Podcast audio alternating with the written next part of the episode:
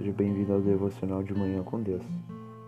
O texto para nossa meditação é Isaías 47, versículo 10 e 11. Porque confiaste na tua maldade e disseste: Não há quem me veja, a tua sabedoria, a tua ciência, isso te fez desviar. E disseste contigo mesma: Eu só, e além de mim não há outra, pelo que sobre ti virá o mal, que por encantamentos não saberá conjurar tal calamidade cairá sobre ti, da qual por expiação não te poderás livrar, porque sobre ti, de repente, virá tamanha desolação, como não imaginavas. Esse texto diz respeito à nação da Babilônia. A nação de Babilônia tinha se acostumado à prosperidade, uma nação que derrotou muitos, muitas nações inimigas acabou que adquiriu muito ouro, muito, muita riqueza, e isso causou na Babilônia em si um ar de arrogância e autossuficiência. Ora, se eu estou vencendo todos, é sinal de que eu nunca terei fim. Isso passava pela cabeça dessa nação, personificada aqui em uma pessoa. Babilônia diria: Eu serei senhora para sempre. Mas Deus diz: Até agora não tomaste a sério essas coisas, nem te lembraste do seu fim. Deus queria mostrar para Babilônia o seguinte: Vocês terão um fim. Por causa da vossa arrogância e por acharem autossuficientes, vocês acabarão. E esse versículo diz que a Babilônia, a nação, confiou na maldade dela, na força do braço, em suas possessões e a consequência disso foi o julgamento vindouro, o juízo eminente de Deus sobre eles.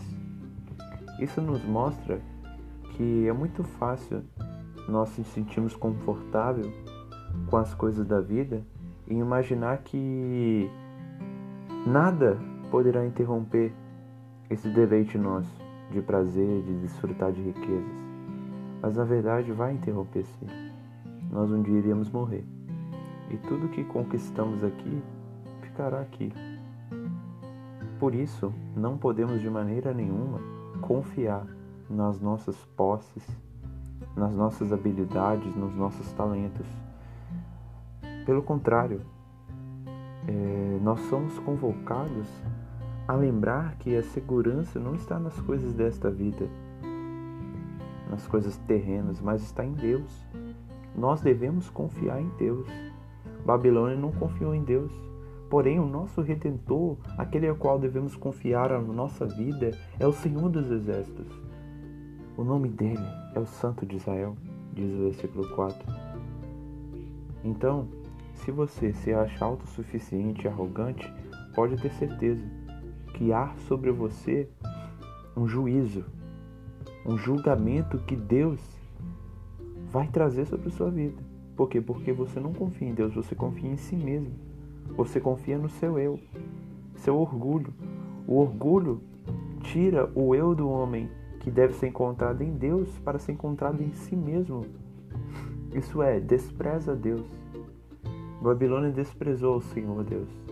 E assim acontece com todos aqueles que desprezam a Deus, pelo que o versículo diz: pelo que sobre ti virá o mal, que por encantamento não saberás conjurar, tal calamidade cairá sobre ti, da qual por expiação não te poderás livrar, porque sobre ti de repente virá tamanha desolação, como não imaginas.